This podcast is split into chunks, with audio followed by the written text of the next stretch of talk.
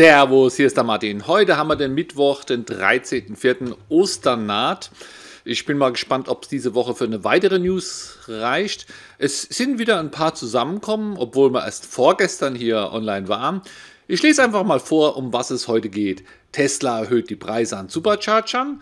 In Google Maps werden Ampeln angezeigt. Hier steht ein ganz guter Durchschnitt von Verbrauch von Verbrennern. Der DeLorean wird als E-Auto präsentiert. Bei VW steht einiges an Rückstand von E-Autos in den Büchern. Ich habe mal bei mobil.de bei den gebrauchten ID3s geschaut.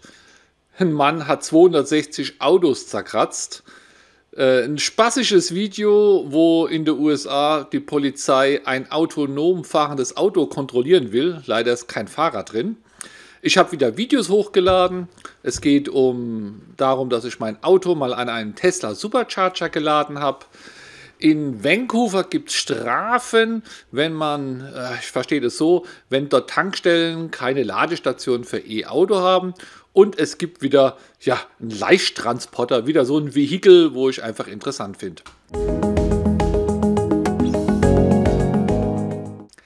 Tesla erhöht die Preise. Ja, Tesla steht hier, ist jetzt bei 52 Cent pro Kilowattstunde. Also Tesla ist ja recht schnell da am Markt, während die anderen Anbieter ja immer vielleicht größere Schritte machen und das in längeren Zeitabständen machen, ihre Preise erhöhen oder überhaupt zu ändern, macht Tesla sowas relativ schnell und zügig. Hat jetzt an den Superchargern, ich glaube, die letzte Zeit ein paar Mal erhöht und jetzt steht hier auf einmal 52 Cent. Naja, guter Preis, steigt halt, so ist es halt. Aber was mir hier mehr zu denken gibt, also viel mehr zu denken gibt, jetzt ist es ja preiswerter bei NBW zu laden, ja, über ein ADAC oder so. Also ich glaube, ich zahle 48 Cent oder so. Und ja, mit einer anderen Karte kann man an anderen Ladestationen ja mit 39 Cent oder so irgendwas laden. Äh, müssen wir mal wieder gucken, wie da die aktuellen Preise sind. Aber das, äh, was, was würde das jetzt bedeuten? Ne? Natürlich ist es sehr komfortabel bei, bei Tesla zu laden, wenn man Tesla hat. Aber andererseits irgendwie 10 Cent mehr zu bezahlen oder so, müsste man sich auch natürlich immer überlegen, wenn gegenüber eine andere Ladestation von NBW zum Beispiel wäre. Und es kann sein, dass hier genau das Umgekehrte passiert. Es hieß ja, Supercharger-Netz öffnet sich, dann war ja der eine oder andere Tesla-Fahrer, dem das nicht recht war, weil er hat ja dann mit seinem Auto auch einen Teil der Supercharger-Netzwerks bezahlt und, und äh, dachte, das ist exklusiv, aber letztendlich könnte es jetzt sein, dass die Leute da gar nicht mehr hinfahren, um bei anderen Anbietern zu, zu, zu laden. Also ich bin da mal, mal sehr gespannt. Äh, vor allen Dingen wundert es mich immer, gell? Ein Anbieter zieht die Preise an und man denkt, na, da laden die Leute woanders. Ja, es passiert aber nicht. Viele laden weiterhin aus Gewohnheit oder weil es vielleicht ein Geschäftswagen ist, einfach weiterhin beim alten Anbieter. Naja, sei es drum, also hier wurde erhöht. Ah, ich hoffe, dass jetzt die anderen nicht auch wieder erhöhen. Aber ja, uns bleibt ja nichts anderes übrig. Gesegnet bist du, wenn du Photovoltaik auf dem Tisch, äh, auf dem Dach hast und damit dein Auto lädst. Google Maps zeigt Stoppzeichen in Maps an. Also das ist ja eine, eine, eine coole Sache. Ich habe hier ein Foto auf dem Bildschirm. Übrigens, alle News gibt es die Links hier in den Show Notes vom Podcast. Ich habe hier ein Bild, das sieht man, äh, eine, die Google, Google Maps. Und da ist ein Stoppschild und eine Ampel auch irgendwie eingezeichnet. Und so wie ich es verstanden habe, kann man wohl auch sehen, ob die grün oder rot ist. Also ich kann es nicht glauben, weil da müsste ja auch die Ampel irgendwie vorbereitet sein. Äh, ja, oder bezieht sich das auf, nur auf das Stoppschild? Na, ich weiß es nicht. Aber interessant scheint auch, dass es wohl in Deutschland eingeführt wird. Ist ja immer so eine Sache, dass es tolle Neuerungen gibt, dann kommt es im Ausland. Aber da hätte ich die hier erst gar nicht erwähnt. Hier steht, dass in ausgewählten Ländern, und das ist auch Deutschland, da kam dann hier sowas mit rein. Gut, ich navigiere nicht für, mit, mit Google Maps, das habe ich mal gemacht.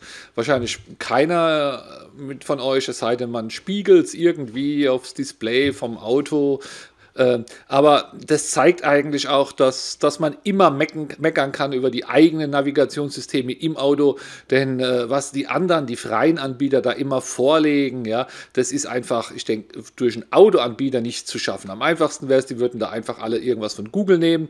Äh, und ihr wisst ja auch, bei, bei, beim Laden, ja, da sagt man, Mensch, das Auto müsste noch dies und jenes können, beim ID3 auch dies und jenes können.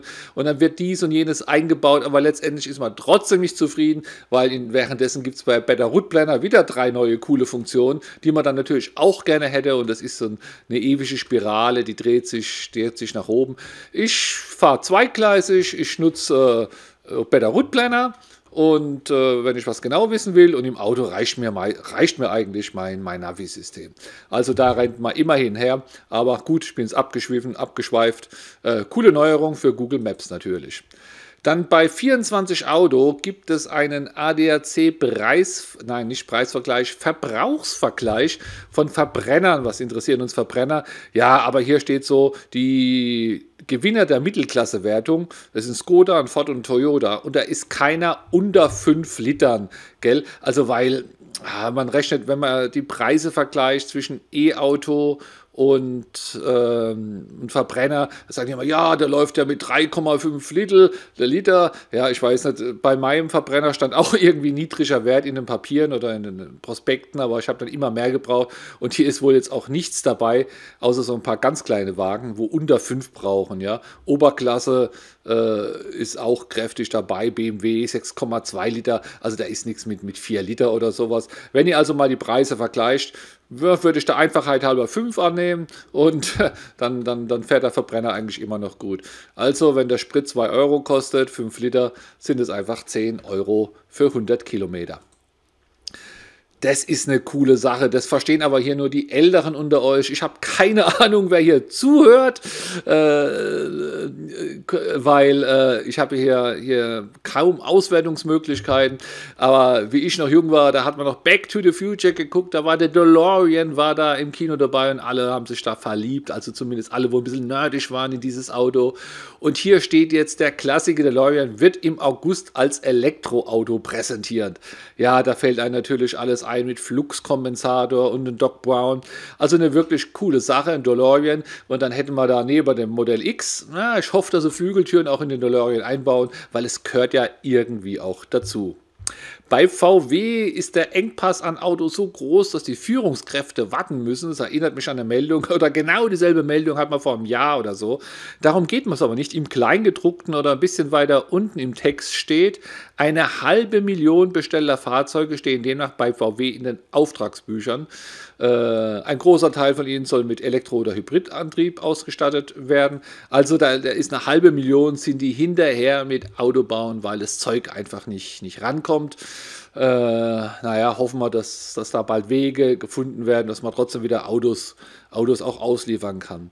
Ich war auf mobile.de und habe mal ID3 eingegeben, ja, so zu gucken, was kosten Gebrauchte. Ich habe meinen jetzt 14 Monate. Es gibt jetzt vielleicht den einen oder anderen Fast Mover. Es könnte sein, dass die jetzt schon fast zwei Jahre haben. Und wenn die ihn geleast haben, dann fallen die vielleicht jetzt auch irgendwann auf den Gebrauchtmarkt. Und äh, ich habe jetzt hier mal geguckt, den billigsten ID3 gibt es für 17.918, aber der ist kaputt. Da steht dann gleich mal beschädigt. Und den billigsten, der nicht beschädigt ist und kein Unfallfahrzeug ist, ist bei ja, 29.000. Äh, genau, 29.000. Was hat er? 10.000 Kilometer. Das riecht nach so einem, ja, nee, ist ein Jahreswagen. Ein Jahr gefahren, 10.000 Kilometer, 29.000.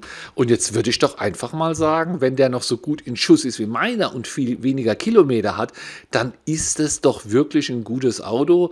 Und das würde jetzt auch bedeuten, dass die ID3s auf dem Gebrauchtmarkt angekommen wären.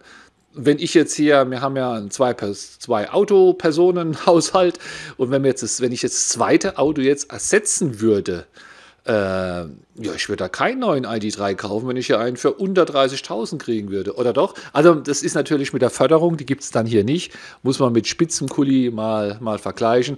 Aber das Gute ist, der ID3 ist jetzt auf dem Gebrauchtmarkt angekommen. Ich denke, die Models, Model 3 eigentlich auch schon. Und umso mehr das wird, desto mehr wird auch hier Deutsche die Straßen durch, durch verseucht oder durchseucht. Also, äh, die Leute, die da nicht in ein neues Auto investieren können oder wollen, die haben jetzt die Möglichkeit, hier sich auch Gebrauchte zu kaufen. Und das ist natürlich wirklich, wirklich klasse für, für die E-Mobilität.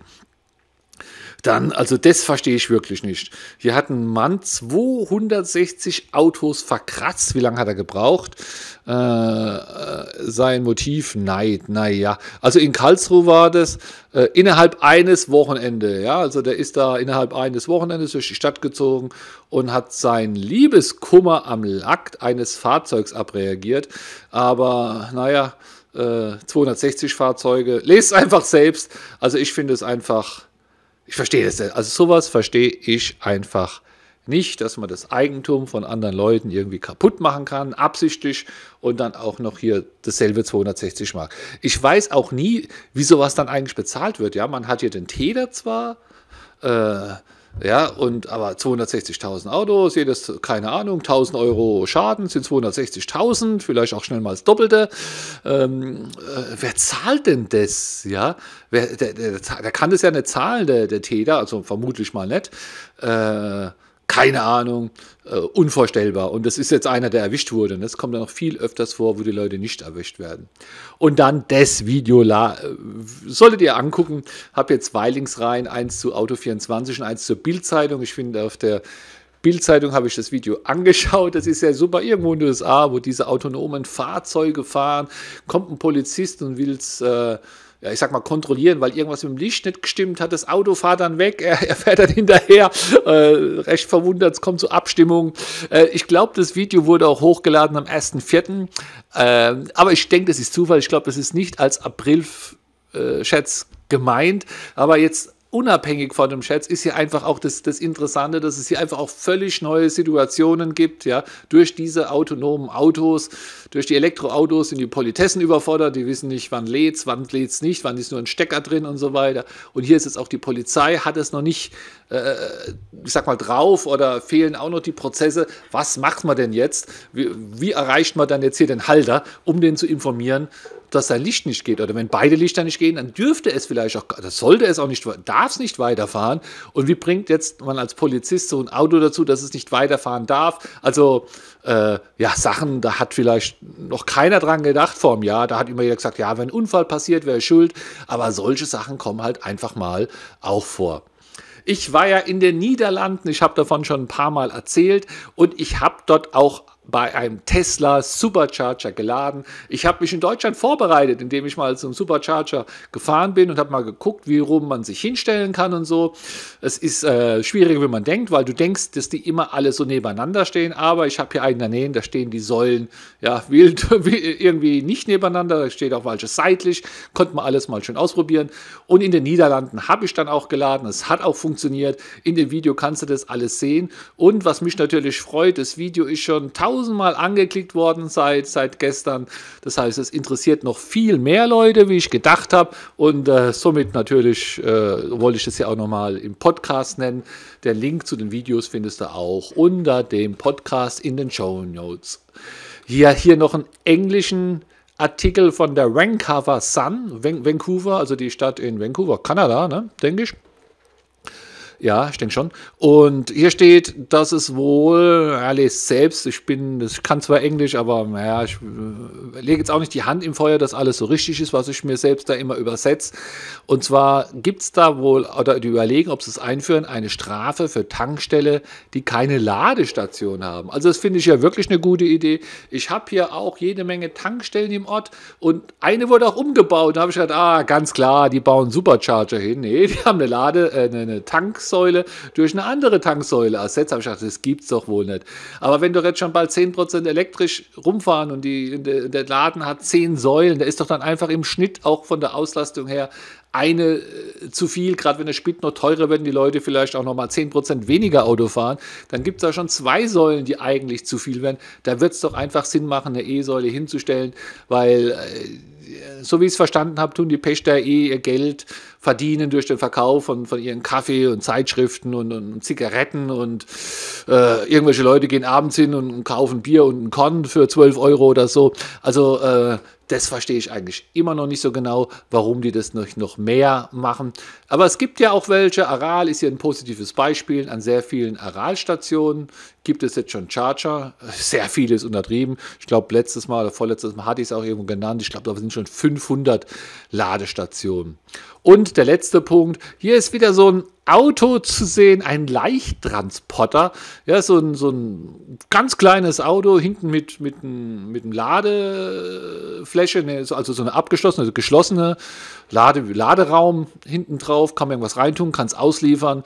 Äh, wieder einer mehr, sage ich da nur. Und umso mehr es von diesen Dingern da, da gibt, in verschiedenen Größen, äh, Busse, äh, auf Schnee fahren, im Wasser fahren, fliegen, alles geht hier Richtung, Richtung Batterie, äh, kaum zu glauben. Also manchmal denke sogar ich, dass das, das alles ja wirklich wesentlich schneller geht, wie, wie alle gedacht haben. Und es sieht noch dazu putzig aus. Ich selbst habe nichts auszuliefern, aber wenn ich was auszuliefern hat, dann, dann sowas. Dann eben fällt mir es noch ein, da habe ich jetzt auch keinen Link dazu, in eigener Sache. Ich habe gelesen, es gibt ja auch die THG-Quote für Motorroller, wenn sie über 125 irgendwas PS, Kilowatt, ich weiß es nicht, in irgendeiner bestimmten Klasse sind und auch noch irgend so ein Kennzeichen haben, also angemeldet werden müssen und auch noch irgendwas in den Papieren steht. Und jetzt habe ich mal geguckt, ganz laienhaft, so ein Ding kostet ja nur manchmal 4000 oder sowas. 3,8 war, glaube ich, der preiswerteste, wo ich gesehen habe. Und stell dir das mal vor, da gibt es DHG-Quote. Wenn du das jetzt irgendwie 10 Jahre hast, und jedes Mal knapp 400 Euro kriegst, dann fährst du das umsonst. Habe ich da einen Denkfehler? Hast du sowas? Kannst du mir da was empfehlen? Äh, weil ich überlege wirklich, äh, wenn ich es ja fast zu null fahren kann, wäre es natürlich super geil, so ein Ding auch noch vor der Tür zu haben. Das war schon für heute. Übermorgen ist Karfreitag. Ich glaube, da werde ich eher keine Nachrichten raushauen. Aber es macht ja nichts. Abonniere einfach den, den Podcast hier in deinen Podcast-Catcher, dann kriegst du automatisch. Und ja, spätestens nach Ostern gibt es wieder was Neues. Aber was es natürlich immer gibt, zweimal die Woche, sind auf YouTube meine Videos. Hat mich gefreut, dass du heute wieder dabei warst. Die Sonne scheint. Wünsche noch einen schönen Tag und frohe Ostern. Und bis nächstes Mal. Ciao, ciao, der Martin.